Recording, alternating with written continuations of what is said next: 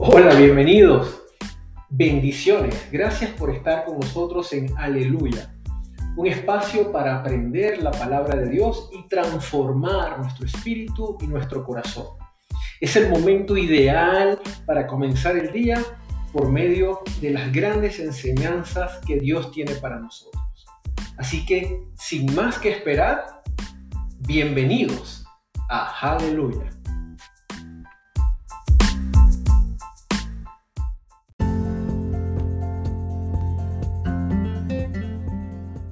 Bendecido día, qué gusto tenerte de regreso a este podcast maravilloso. Hemos venido ya conversando y desarrollando un contenido fantástico sobre los principios empresariales cristianos. El día de hoy vamos a hablar del principio número 17. Ahora, date cuenta que durante todo el proceso de enseñanza que hemos venido compartiendo durante todos estos días, cada principio es vital en tu proceso de liderazgo en tu organización, en tu equipo de trabajo, en tu ministerio o hasta en tu rol familiar, personal, hasta comunitario. Entonces fíjate qué importante es ir cultivando y desarrollando estos principios por medio de ciertos hábitos para que tu vida y tu futuro cambien.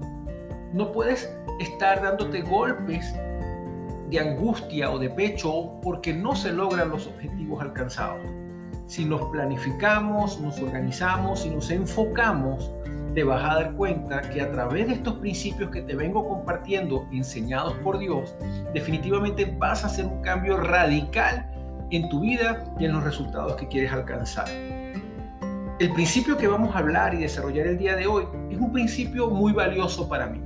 Es el principio de la productividad. Encontramos en Éxodo 4.2 lo siguiente. Y Dios dijo a Moisés, ¿qué es eso que tienes en tu mano? Moisés estaba preocupado porque creía que no tenía lo suficiente para iniciar el proyecto que Dios había colocado en su corazón. Lo único que tenía en su mano era una vara seca. Y con esa vara seca Dios cumplió su propósito. Tu productividad no está determinada por la cantidad de tus recursos, está determinada por tu capacidad para aprovechar al máximo el potencial de los recursos que hoy tienes en tu mano. Porque aunque tengas poco, si lo utilizas de la manera correcta y eres un buen administrador, Dios te llevará cada día a algo mejor y pasarás de la limitación a la proyección. Mientras te enfoques en lo que no tienes, vas a perder de vista lo que sí tienes. Y es con lo que ya Dios te ha entregado que vas a iniciar tus proyectos y lo vas a llevar a ser productivos. Una de las grandes limitaciones que a veces escucho de los emprendedores es que te dicen, es que no puedo arrancar el proyecto porque no tengo dinero, porque no tengo una red social, porque no tengo, porque no tengo y porque no tengo. Pero no se dan cuenta que con lo poco que Dios quizás le pudo haber dado, un don, un talento o una pequeña inversión, con eso puede arrancar y hacer cosas maravillosas y de bendición para esa persona y para su familia. No te preocupes por lo que crees que te falta. Mejor enfócate en lo que tienes en tu mano y estoy seguro que es suficiente para iniciar el mejor proyecto de tu vida. Gracias por compartir este nuevo episodio.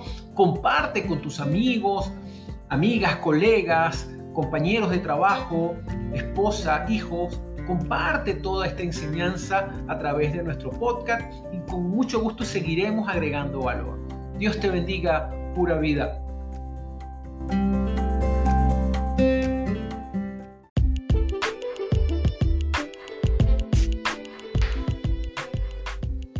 Aleluya. Gracias por permitirme compartir la palabra de Dios en este día.